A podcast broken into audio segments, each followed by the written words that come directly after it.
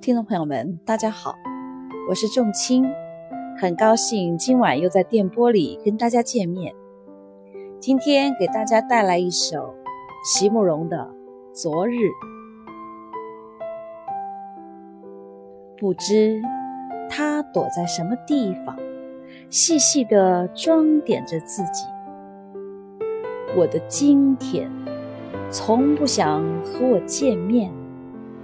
总是要等到过了明天，又再过了明天之后，当暮色层层下降，在路边一间亮着灯的小客栈里，他才微笑着姗姗前来，带着花香，带着溪水，带着阳光。与我把酒言欢，让我含泪惊艳。